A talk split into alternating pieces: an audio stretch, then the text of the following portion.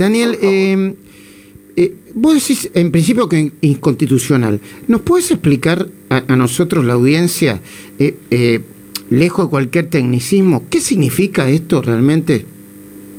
¿Cómo no? Voy a tratar de ser lo más práctico posible. estamos frente a la restricción a un derecho, que es la libertad de transitar o entrar y salir del territorio, ¿no es cierto? En este caso por vía aérea, el ingreso por vía aérea que se reproduce también al egreso, porque obviamente una cosa tiene influencia sobre lo otro. ¿Cómo se puede restringir un derecho? ¿Es posible hacerlo? Sí, pero hay que cumplir con ciertas pautas constitucionales. La primera es eh, la legalidad, tiene que hacerse por ley. Y acá se lo está haciendo nuevamente por un decreto de necesidad de urgencia. Cuando la Constitución, como principio general, le prohíbe al presidente el dictado de este tipo de decretos de contenido legislativo, y solo lo permite cuando circunstancias excepcionales impidan el tratamiento normal para la sanción de las leyes, es decir, que el Congreso no esté reunido, lo cual no ocurrió, el Congreso está en sesiones ordinarias, es decir, que se lo puede convocar inmediatamente. Eso, digamos, frente a lo que es lo más importante, porque ya estamos en la raíz que vamos mal.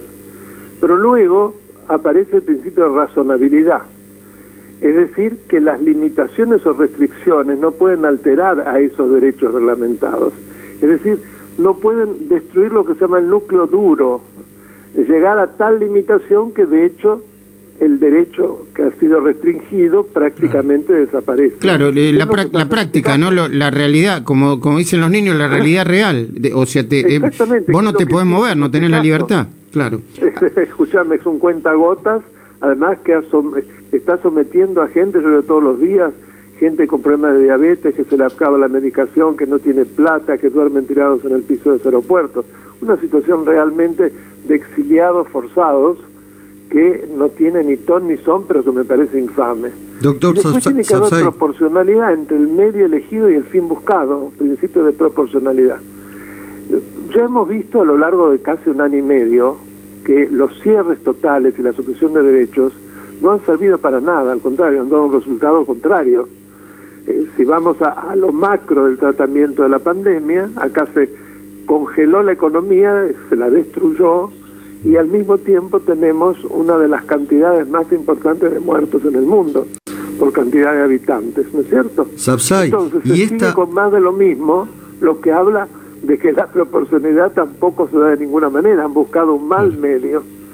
Eh, y, esta situación... surge de la jurisprudencia de la Corte Interamericana que establece ese principio de no lesividad. Es decir, aquel que impone una restricción tiene que demostrar que es el camino menos dañino para el derecho, que no hay otro. Entiendo. ¿Es cierto? Bueno, no se han dado ninguna de estas, este, de estas pautas.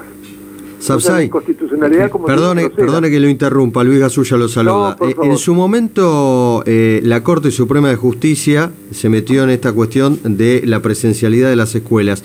¿Hay posibilidades que intervenga también eh, en esta cuestión? Yo creo que sería absolutamente deseable.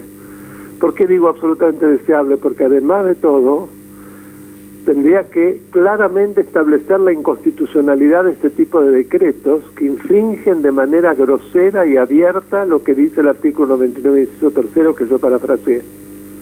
Eso hasta ahora no lo ha hecho. sí dejó sin efecto una parte de un decreto en lo relación a la presencialidad en las escuelas, quién decide, que es muy importante. Pero todavía no ha dicho, estamos en más de 100 DNUs Ningún presidente en tan corto lapso ha dictado semejante cantidad de... Bueno, te van a decir que, hay una pandemia, pero Daniel, también están argumentando... Claro, también están argumentando el tema de la declaración jurada cuando uno sale. Eh, te muestran un texto que ahora lo podemos ver todo, que dicen, miren que puede pasar cualquier cosa acá, ¿eh? O sea que no, eh, ante, ante el contexto de la pandemia, eh, por ahí puede tener problemas para volver. No lo dice taxativamente, pero deja abierta la puerta. Mira, eso es un abuso de derecho, es una condición exorbitante que se le está poniendo a una de las partes, con un potencial, ni siquiera sabemos.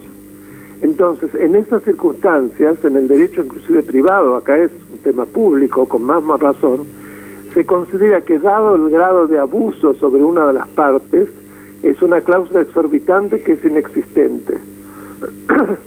Entiendo. Así de fácil. Me entiendo. Te, lo digo. Sí, sí, sí, sí, tiene muchísimas décadas. ¿no? Abuso, abuso del derecho. Ok.